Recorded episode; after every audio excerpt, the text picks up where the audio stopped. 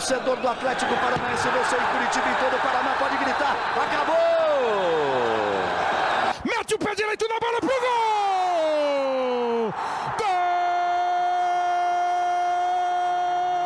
Que lance do Cirino! Espetacular o Cirino! Rony!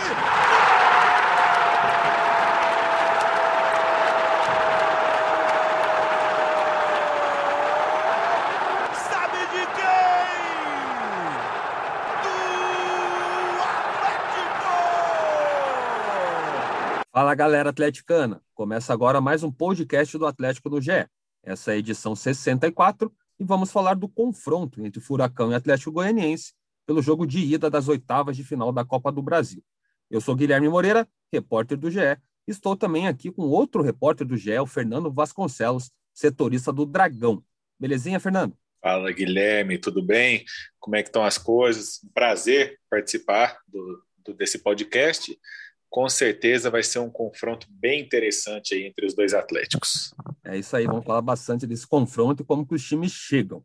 O jogo está marcado para quarta-feira, às 16h30 na Arena da Baixada. O jogo estava marcado antes para as 16 horas, para as 4 horas, mas a CBF deu uma mudadinha no horário, então vai começar às 16h30. É, vai lembrar que o GE vai acompanhar em tempo real. Também tem transmissão do Sport TV e do Premier, com narração da Renata Oliveira e comentários do PVC. Então é time grande aí para acompanhar essa partida. Fernando, vamos começar aqui falando do Dragão. Quero saber como que o Dragão chega, né? Esse jogo contra o Atlético, ele vem de vitória fora de casa contra o Santos pelo Campeonato Brasileiro. Tinha acontecido uns três tropecinhos ali pela Série A, né? Tinha perdido em casa para o Palmeiras, empatado com o Juventude fora, o Sport em casa também. Mas e antes desses três jogos, aí, desses três tropeços, também tinha vencido o Grêmio fora de casa. Então, quando vence, né, aquela sequência que parece ruim, parece ser, daí volta a ser boa, mas quando perde também tem aquele probleminha. Como que você vê o, o Atlético Goianiense chegando para esse jogo contra o Atlético fora de casa? E o, o Dragão tem algumas vitórias fora de casa na temporada, né? Isso, mas assim, é curioso, né, porque o Atlético venceu o Santos na Vila, e essa vitória, Guilherme, ela, na verdade, ela tirou uma grande pressão sobre a equipe. É, porque, assim, além dos resultados, né, que você comentou que não foram tão bons, foram quatro jogos sem vitória, né? É, nesse meio tempo, o Dragão fez um jogo que estava atrasado da terceira rodada contra o Cuiabá, por isso que ele jogou mais aí pelo Brasileirão. Mas foram quatro jogos sem vitória e quatro jogos de atuação ruim da equipe. Então existia essa pressão é, em cima do técnico Eduardo Barroca, porque o time perdeu muito rendimento, especialmente na defesa. E você citou aí alguns tropeços, empates, por exemplo, contra Esporte e Juventude é, que são aqueles jogos que vão fazer muita falta na tabela, principalmente o jogo contra o Juventude em Caxias. O Dragão estava ganhando o jogo, 45 do segundo tempo, o Zé Roberto saiu na cara do gol, tentou dar uma cavadinha, e aí, como diria o Murici Ramalho, né, a bola pune, ele não fez o gol, tomou um empate, tomou o empate depois. Então, assim, foi um empate com muita sensação de derrota. E contra o Santos, no último domingo, é, é, claro que assim as estatísticas elas são é, muitas vezes é, editadas quando um time faz um gol cedo, né? E o Dragão conseguiu marcar o seu gol no primeiro tempo, mas foi um bombardeio. Assim, sinceramente, a gente poderia estar falando aqui de uma vitória e até mesmo de uma goleada do Santos. Foram duas bolas na trave, muitas defesas. Foi um teste de fogo para a defesa formada entre Oliveira e o Wanderson, que chegou recentemente mas, assim, o time está devendo futebol. Wanderson estava no Fortaleza, já jogou a Copa do Brasil pelo Fortaleza, mas nesse jogo de quarta contra o Furacão, volta o titular, o Éder, volta também o William Maranhão. Então, a gente deve ver um time um pouquinho mais é, reforçado, né, principalmente no seu sistema de marcação, mas é um momento de, de atenção. É, o Atlético ele já jogou bem melhor nessa temporada ele tem alguns desfalques, né? O João Paulo Meia não atua desde a sexta rodada do Brasileirão e o time não tem um substituto em seu elenco, então está fazendo muita falta. É, resta saber como que o Dragão vai se comportar na Arena da Baixada. É, aqui o Atlético também é, fazia três jogos que não, que não vencia no Campeonato Brasileiro e acabou ganhando do Inter é, no domingo na Arena da Baixada por 2 a 1 Golaço do Terans, de falta, que o Atlético fazia há um tempão, mais de um ano, quase dois anos aí sem fazer um golzinho de falta. E antes desse gol, já fazia quase dois anos também que não fazia um gol de falta com o Unicão, então o Terence acabou com esse jejum do Atlético de gol de falta. E o Vitinho, né, que está iluminadaço aí na temporada, tem nove gols, é o artilheiro do Atlético na temporada, fez o segundo gol. E o Edenilson de pênalti deu uma descontada para o Inter, mas o Atlético volta a vencer, se reaproxima do G4 do Brasileirão. E no meio da semana, né, na terça-feira, na verdade, da semana passada, tinha goleado o América de Cali em casa por 4 a 1 e avançou para as quartas de final da Sul-Americana. Então, o Atlético também passou de um momento um pouquinho instável, né, de três jogos sem vitória para duas vitórias consecutivas dentro de casa, na Arena. Então, chega, chega bem aí para esse jogo contra o Atlético Goianiense. E, Fernando, vamos lembrar aqui também os times já se enfrentaram, né, nessa temporada, lá em Isso. 20 de, de junho, né? Deixa eu ver se é essa é a data Isso. mesmo. É, lá em junho, o, o Atlético Goianiense saiu na frente com 1 a 0 né? Saiu com aquela marcação alta ali, conseguiu roubar a bola do Atlético. E o Atlético Paranaense acabou virando aquele jogo, né? Foi 2 a 1 na Arena da Baixada, mas o Atlético Goianiense teve duas bolas na trave. Foi aquele jogo que o Atlético, que tem uma, um sistema defensivo muito bom, o Furacão, é aquele jogo ali parece que deu um tilt, né? Porque ofereceu muitas oportunidades para o Dragão. E você vai ver, né? Passou um mês desse jogo, e você fala aí do que o Atlético Goianiense está procurando futebol, né? Está com um momento de Isso. estabilidade. O próprio Antônio Oliveira ontem ele elogiou bastante a, o, o time do Atlético Goianiense, falou que tem uma identidade própria, que é um adversário muito difícil, bem treinado, excelentes jogadores, mas o momento realmente é um pouquinho complicado. Você lembra muito bem desse jogo aí do, do Atlético Goianiense contra o Atlético aqui na Arena no mês passado, Fernando?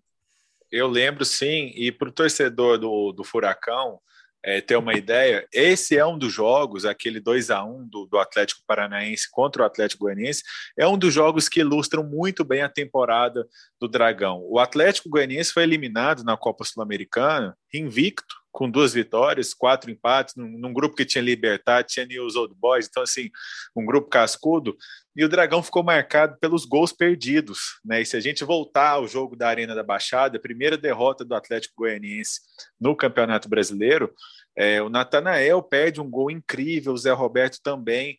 Naquele momento, os problemas de ataque eram outros. O Atlético tinha alguns problemas nas pontas. E aí o Eduardo Barroco, o que, que ele fez? Ele colocou o lateral esquerdo Igor Carius, que está machucado, não vai para esse jogo de quarta-feira, e adiantou o Natanael. Natanael passou a jogar como ponta mesmo ali, vestiu a camisa 11, foi para cima, mas não tem o cacuete né, de, de, definidor e perdeu um gol muito incrível na Arena da Baixada, sem goleiro, foi precipitado, né?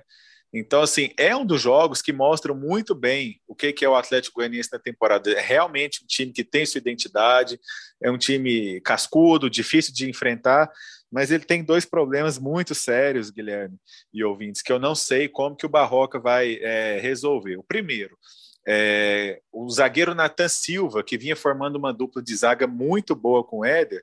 Nathan Silva pertencia ao Atlético Mineiro, uhum. e o Atlético Mineiro com problemas ali de, de elenco, é, exerceu o direito aí de, de chamar o jogador de volta, era uma cláusula contratual, é, a gente conhece o Nathan Silva, jogou no Curitiba no passado. No né? Curitiba, né? E aí, e assim, até eu... não foi tão bem, sabe? Assim, a gente via que ele é. tinha via alguma, alguma certa qualidade, mas é, também o time do Curitiba Isso. no passado não era muita coisa, né? Era difícil mesmo. Assim. Mas eu, o, o que a gente falou aqui, até no, nos nossos, no, nas edições aqui do Goleado, nosso podcast semanal, é que nem o Atlético Mineiro sabia o zagueiro que tinha aqui em Goiânia. É, ele veio é porque... contratado como volante. Isso, como volante. Né? Por, um zagueiro. A, ele virou zagueiro no Coxa e depois ele veio para Goiânia e se entrosou muito bem com o Éder. Então, assim, formou uma dupla de zaga brilhante, muito firme pelo alto. O Nathan Silva, para mim, foi a maior surpresa do elenco do Atlético Goianiense esse ano, pelo futebol que ele apresentou. E se você pegar os jogos do Atlético Mineiro depois disso, ele chegou simplesmente como titular, jogou na bomboneira, está jogando aí contra todos os times. Então, assim, é, ele entrou no time do Cuca muito bem. E para repor, o Dragão ainda tem dificuldades. Contratou o Erle, que curiosamente é irmão do Nathan Silva, os dois jogariam juntos pela primeira vez, já se enfrentaram. Uhum. O Erle de, de, vários times conhecidos também, né? Santos, Grêmio, acho que até o Coxa também, né? Acho que jogou, jogou no Curitiba. Jogou no Vasco também. E, isso, e até hoje o Heller ainda aprimora a condição física Então, assim, a dupla de zaga nesse jogo da Copa do Brasil vai ser o Éder voltando de suspensão em relação ao Campeonato Brasileiro e o Oliveira. O Oliveira é um, um zagueiro técnico que está aqui em Goiânia já há uns 3, 4 anos. É um bom jogador, fez uma partida excepcional contra o Santos na Vila. Eu fiquei encarregado ali das notas, dei nota 8 para ele, porque foi assim, um bombardeio mesmo. Né? Se, o, se o ouvinte não, não teve a oportunidade de ver os melhores momentos, só acessar lá o ge.globo que foi uma prova de fogo. Então, assim, esse é um ponto de atenção. Um outro ponto é a ausência do, do camisa 10. O elenco é muito pequeno. É, um outro meia de origem no elenco do Atlético era o Matheus Oliveira, não conseguiu jogar, ex-jogador do Fluminense, já até foi embora. E a diretoria ainda busca aí uma outra opção. O João Paulo tem uma lesão muscular séria na posterior da coxa. De início não seria muito problema, mas durante a recuperação ele voltou a sentir. Então a camisa 10 está ficando com Arthur Gomes, que é atacante, pertence ao Santos, está jogando bem, mas não é a mesma coisa. Então é, eu estou curioso aí para saber como que o Eduardo Barroca vai montar esse time para segurar a bola na arena da Baixada, porque a tendência é que o Dragão novamente seja aquele time ali de, de transição rápida para tentar surpreender o Furacão, que acredito aí que, que vem bastante motivado e com, com força máxima para esse jogo, né, Guilherme? É, Fernando, tem aqui uma, uma certa dúvida, né? Porque o Atlético está envolvido em várias competições. Né? E tem o brasileiro, né? Que está tá bem, está em, tá em quinto, né? O Dragão está em oitavo. E tem a Copa do Brasil, que agora entra nas oitavas de final. E também se classificou, como gente tinha dito aqui já no, no podcast, para as quartas da Sul-Americana. E no domingo o Atlético enfrenta o Galo, né? Fora de casa. Então o Antônio Oliveira não deu muitas pistas ontem sobre qual que vai ser a escalação desse Atlético contra o Atlético Goianiense mas a gente aqui, dando uma apurada, é, conversando aí com o pessoal do Atlético, a gente imagina, né, e pelo menos eles sinalizaram que o Atlético vai com força máxima para esse jogo contra o, contra o Dragão, contra o Atlético Goianiense, e vai dar uma rodada no, no time, no elenco, contra o Atlético, Atlético Mineiro, desculpa, lá no final de semana. Então a, a gente imagina que, essa, que a ideia do Atlético seja realmente com força máxima, às vezes tentar dar uma garantida nesse resultado, já que joga na arena, né, o primeiro jogo, para, quem sabe, no, no, jogo da volta tá um pouquinho mais tranquilo e até também dar um, uma pouquinho de rodagem. Mas a prioridade do Atlético, Fernando, é sempre mata-mata. Então, o Atlético sabe que está ali no, na briga ali pelo brasileiro, G4 próximo, e mas ele sempre prioriza, né? Já é uma tradição do Atlético assim conseguir priorizar mais os torneios mata-mata. Então, a, a, gente imagina que vai ser isso que vai acontecer nesse, é, nesse meio da semana aí no jogo contra e, o Dragão. E assim, Guilherme, a percepção que a gente tem aqui é, na imprensa, nos veículos locais e até dentro do Atlético Goianiense, quando saiu o sorteio, é que assim é que o Atlético Goianiense poderia ter dado um pouquinho mais de sorte. Assim, eles, eles enxergam o Furacão como uma pedreira muito grande, até por essa questão que você falou das Copas, né? O, o Atlético Paranaense já é campeão da Sul-Americana, está vivo aí na Sul-Americana de, de, dessa edição, está na Copa do Brasil. Então, aqui, sinceramente, se você perguntar o favoritismo dado ao Atlético Paranaense, até pela experiência que, que já tem aí desses últimos anos, é um favoritismo até grande. É um favoritismo que, se a gente pegar, por exemplo, a tabela do Campeonato Brasileiro, é, ela não, esse favoritismo que é dado aqui em Goiânia ao Furacão não está retratado ali até pela boa campanha que o Atlético Goianiense faz. Como é que é a percepção aí de, de desse confronto? Né? A gente tem aí alguns times, é, alguns confrontos de clubes tradicionais, mas se a gente pegar a tabela, né, esse confronto Atlético Paranaense e Goianiense é um dos mais pesados. Aí tem um Atlético Mineiro e Bahia, tem um São Paulo e Vasco, mas como é que esse confronto é, é visto aí em termos de favoritismo aí pelo lado do, do Atlético Paranaense? É, como a gente comentou, é, o futebol é muito do momento, né, Fernando? E quando teve esse sorteio, a, aquela percepção do, da, do momento daquele sorteio era, era diferente, assim. É, o Atlético Goianiense aqui é visto como um adversário assim acessível de passar, né? Se não foi o pior dos cenários, né? Um dos piores cenários para o Atlético nessa nessa Copa do Brasil nas oitavas de final, mas eu, a memória mais mais próxima estava justamente desse jogo 2 a 1 aqui na Arena, né? Um jogo super difícil que o Atlético teve, um Atlético Goianiense que incomodou bastante, principalmente ofensivamente. O Atlético também ofereceu, né, oportunidades, deu uma estava querendo tomar gol, né? Mas teve também muito mérito da marcação alta do, do Atlético Goianiense, conseguiu encaixar na, na saída de bola do Atlético e, enfim, criou essas oportunidades. Então, naquele momento, você pensava, ó, é acessível, mas de, de bobo não tem nada, né? O Atlético Goianiense é bem treinado pelo, pelo Barroca e pode surpreender. Então, tanto foi um 2 a 1 ali, e esses 2 a 1 numa Copa do Brasil é bem perigoso, né? É, faz esse primeiro resultado com um gol só de diferença é pouco. Então, a, a percepção assim que a gente tem é que o Atlético é favorito, até pelo momento. Temporada do Atlético é muito boa, né? É, quartas de final de Sul-Americana, oitavas de Copa do Brasil, próximo no G4, chegou a ser vice-líder, líder ali do Brasileirão provisório também. É, então o Atlético está bem, né? Uma temporada está bem consistente. Mas é, é, Copa do Brasil, né? A gente sabe que mata-mata é complicado. É um dia ruim, né? Um dia, às vezes, que o jogador faz uma bobagem, um, falhas individuais. Expulsão faz... precoce. É, né? uma expulsão que, que acaba é, mudando o cenário do jogo, o cenário do confronto, é, acaba complicando uma, uma classificação. Mas, sim, a gente considera aqui que o Atlético tem uma vantagem, né? Tem um certo favoritismo, digamos ali com 60 40, 65 35 aqui para o Atlético avançar nessa fase, Fernando. Mas aqui, ó, é, no, na Copa do Brasil, né, o, o Atlético entrou direto na, na, terceira fase, passou pelo Havaí, que é um time de Série B. Então o Atlético empatou lá de 1 a 1 fora de casa e venceu aqui com um azerinho só em casa. Aí o Renato Kaiser fez lá e fez aqui também. Inclusive, é o último gol do, do Renato Kaiser com a camisa do Atlético. Foi lá no comecinho de junho, já faz quase dois meses que ele não, que não marca, e nesse jogo vai ser titular, já que o Matheus Babi se machucou e ele também já tinha jogado pelo Botafogo, não pode atuar na, na competição. E o, em compensação, o Dragão aí, desde o início, né, Fernando? Acabou passando pelo Galvez, pelo, Ju, pelo Joinville, e o último adversário super forte, que é o Corinthians, né? Venceu fora de casa, empatou em casa é, é uma campanha também na, na Copa do Brasil que vem bem. Isso, é uma campanha que retrata o que o time fez de melhor na temporada. Para vocês terem uma ideia, é, chegou um determinado momento do, do ano que o Atlético Goianiense ele não tinha sofrido gols em 20 de 30 jogos na temporada, que coincidiu com esse período aí dos jogos contra o Corinthians, do início do Brasileirão.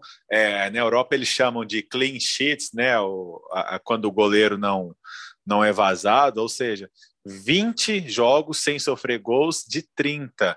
Essa era a marca do Atlético Goianiense. Como você falou, desde o início, é, enfrentou o Galvez, que é um time do Acre, enfrentou na Arena Pantanal, em Cuiabá. Então, assim, é, já era um time bem mais limitado, né? O Galvez ainda teve que sair da sua cidade por conta da pandemia. Na segunda fase, também um jogo contra o Joinville, na Arena Joinville, o Dragão é, jogou para o gasto, fez 2 a 0 e aí eu diria é, para o ouvinte, Guilherme, que as apresentações do Atlético Goianiense contra o Corinthians, ali foi o auge do time até agora na temporada. É, 2 a 0 para o Dragão lá na Arena, né, na, em São Paulo. É, depois o Dragão estreou no campeonato. E esse é, gol, eu lembro do. Isso. Foi esse gol contra o Corinthians, que também foi uma roubada de bola na, no campo de ataque, Sim. né? É uma, é uma Sim, característica foi... desse time, né?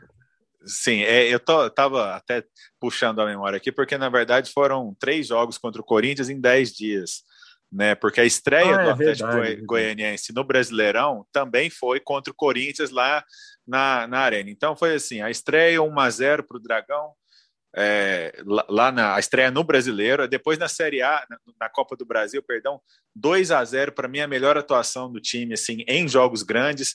É, o João Paulo, que é o meia, camisa 10, já passou pelo Havaí, pela Ponte Preta, estava muito pelo bem. Paraná aqui também, teve uma Passou pelo Paraná. E ele ele está muito bem no, no, Atlético Goianiense. Foi uma pena essa lesão no, na, no jogo do Brasileirão. E, e ali entrou uma, uma naquele momento era uma carta na manga, porque assim, é, dois atacantes do Atlético Goianiense, Janderson e André Luiz, eles pertencem ao Corinthians e não podiam jogar. E isso acabou sendo ruim para o próprio Corinthians, porque entrou no time o Ronald, que é um atacante que tinha 19 anos, agora está com 20, é, é jogador da base, tinha sido campeão goiano emprestado pelo Grêmio Anápolis, ao Grêmio Anápolis, voltou muito bem ao Atlético Goianiense, então assim, ele não sentiu o jogo, assim, ele jogou solto, e Ronald e João Paulo aprontaram contra o Corinthians lá, os dois fizeram os gols da vitória por 2 a 0 Depois, no, no meio de semana, o Atlético Goianiense ainda bateu o São Paulo por 2 a 0 aqui em Goiânia, na segunda rodada do Brasileirão, e no jogo da volta da Copa do Brasil, 0 a 0 contra o Corinthians, é, sim, administrou muito bem a vantagem. Foi um confronto que o Dragão não foi ameaçado de classificação hora nenhuma. Então, aquele foi o melhor Atlético Goianiense da temporada, sem dúvida. Não sei, é como eu já falei, como é que a equipe vai segurar a bola. Nesse jogo contra o Santos, de domingo, o Barroca acabou escalando três volantes de ofício. Agora ele ainda tem o William Maranhão, que estava suspenso contra o Santos. E geralmente, Guilherme, ouvintes, ele avança o Marlon Freitas para jogar na função de armador com a camisa 10. E eu, sinceramente, não gosto. Tá? O Marlon, para mim, é um ótimo volante, chegando de trás, roubando a bola, mas com a camisa 10 na função de armador, está devendo muito. Então, assim, é justamente a, a cereja do bolo do Dragão na temporada foi justamente essa. O auge do time foi o confronto contra o Corinthians na Copa do Brasil, mas já faz um tempo, né? Os jogos foram dia 2 e 9 de junho, né? E de lá para cá, pelos problemas de lesão e pela saída do Natan, o Atlético Goianiense não conseguiu jogar da mesma forma. Esse vai ser um confronto que eu tô curioso, né? A gente vai cobrir aqui essa partida pelo GE, todo mundo sabe, em tempo real, com os vídeos exclusivos. Eu vou falar aqui uma provável escalação do Atlético, Fernando, porque é, tem uma possível volta do Richard, né? Ele testou positivo para a Covid-19, agora já está liberado, né? Mas a gente sabe que essa recuperação da Covid é um pouquinho complicada e ainda mais um jogo que vai ser de, com certeza de alta intensidade nesse mata-mata. Então tem, tem essa dúvida se o Richard vai, vai entrar em campo. E a outra que é o Renato Kaiser, né? Vocês conhecem muito bem ele aí em Goiânia. Sim que está no jejum de quase dois meses sem marcar gols, era titular, mas chegado do Babi virou banco, só que o Babi está machucado e, além de tudo, também já não, não poderia mesmo jogar nessa Copa do Brasil, então o Renato Carlos seria o titular é, de qualquer forma. Então, a escalação, provável escalação do Atlético tem Bento, é, Marcinho, Pedro Henrique, Thiago Areno e Nicolas, é, Christian ou Richard, né? Pode ser que o Richard entre aí, é, Terans e Léo Cittadini, Nicão, Vitinho e Renato Kaiser. Daí tem essa, essa, essas possíveis mudanças. Se o Christian, é, se o Richard ficar disponível e for para jogo, aí sai o Léo Cittadini, então daí ficaria Richard, Christian e Terans no meio. Se o Richard não voltar, aí mantém ali o Christian, o Léo Cittadini e o Terans. E o Atlético está numa fase super boa, principalmente nesse trio de ataque, Fernando, que é o Terans, o Nicão e o Vitinho com, com os gols que aconteceram nesse final de semana contra o Inter, né, gols do Teranzi, do Vitinho, eles têm participação em 19 dos últimos 28 gols do Atlético. Então, com o Unicão, né, junto com esse trio aí, tá, tá bem forte. E, e tá justamente no, no seu travante que a torcida do Atlético tá pegando um pouquinho no pé. O Babi já tá seis jogos sem marcar gol e o Renato Kaiser era quase dois meses. E qual que é a escalação provável do, do Dragão aí para esse jogo, Fernando? Você já deu até uma pinceladinha do que pode acontecer no time, né? Para essa partida, a gente voltando, Éder voltando. Mas qual seria essa provável escalação aí que o Barroca vai levar a campo na quarta-feira? Isso, são dois titulares absolutos do time que eles estavam suspensos no, no Campeonato Brasileiro, o zagueiro Éder e o volante William Maranhão. A, a primeira linha não tem muita dúvida, o goleiro é o Fernando Miguel, aí lateral direito Dudu, zagueiros Éder e Oliveira, lateral esquerdo Natanael. É, no meio-campo, com a volta do William Maranhão, é, ficam duas possibilidades aí, ao meu ver. A primeira, mais simples, que é, eu, é a que mais me agrada, que é a dupla de volantes Marlon Freitas e William Maranhão, e o Arthur Gomes, que é atacante de origem, com a camisa 10. Na frente, ele abriria os dois pontas aí, que está o grande risco para o Atlético Paranaense, que são dois jogadores muito rápidos, que são Janderson e Ronald. Janderson, embora é, urgentemente fazer as pazes com as redes, né? Atacante que, que vive também uma seca de gols, mas é um jogador que cria muito. E contra o Santos, ele fez a jogada do, do, que poderia ter sido o segundo gol, mas o Ronald chutou no travessão. Então ficam os dois pontas, Janderson e Ronald, e o centroavante Zé Roberto. Outra possibilidade que tem sido bastante utilizada nos últimos jogos é escalar três volantes de ofício, mas adiantando o Marlon Freitas. Aí entraria o, Gabriel Baralhas na equipe, ele que é volante, marcou o gol aí contra o Furacão, né, na, no jogo do Campeonato Brasileiro, e aí o, o Barroca teria que tirar um dos atacantes. Né? Acredito que ele é, manteria ali o Arthur Gomes, o Janderson e o Zé Roberto, mas assim, se entrarem três volantes, ele pode tirar qualquer um dos atacantes e, e escolher a disposição. É, da, da, equipe. Então, só para repassar, Fernando Miguel, Dudu, Oliveira, Éder e Natanael, Marlon Freitas, William Maranhão e Arthur Gomes, Janderson, Zé Roberto e Ronald. Esse é o time provável. Um outro jogador que vive uma ótima fase, assim, desde que chegou ao Atlético, a sua melhor fase, é o André Luiz, atacante que pertence ao Corinthians, já jogou na Ponte Preta. Uhum. Ele está se encontrando aí como centroavante. Inclusive, o porte físico dele está chamando atenção. Eu conheci o André vendo jogos da Ponte, né, pela, pela Série B do Brasileirão. É rápido, né? né? Isso, futebol goiano que sempre tem representantes na Série B e hoje em dia ele tá forte, assim, tá, tá com um porte diferente, realmente chama atenção. Ele tem entrado no lugar do Zé Roberto durante os jogos, mas quem sabe, né? O Barroca não tem de surpreender, escale os dois aí. O André já chegou, como ele chegou a atuar como ponta direita algumas vezes. Hoje em dia está muito bem como centroavante. Se não começar o jogo, certamente ele entra no decorrer da partida. Isso é uma alteração certa aí do Barroca. É isso aí, pessoal. Queria agradecer você, Fernando, por é, disponibilizar aí um tempinho para falar com a gente. Deu quase deu meia hora aí de papo. É bem proveitoso e semana que vem podemos fazer outra, até inclusive, né, para falar sobre o jogo da volta. Claro, claro. É, agradeço o convite, é sempre um prazer falar de, de futebol, falar desses grandes jogos. E fica, então, fica combinado, então. Na semana que vem a gente debate esse primeiro jogo de, de quarta-feira na Arena e também já projeta a volta, com certeza. Aí vai ser um grande confronto pela Copa do Brasil. Um grande abraço aí para você, Guilherme, para todos os ouvintes. Valeu, está fechado. Você, torcedor do Atlético, já sabe, toda terça-feira tem podcast do Atlético aqui no GE. Você também pode acompanhar a cobertura completa do Furacão no ge.globo.paraná. Um abraço e até semana que vem.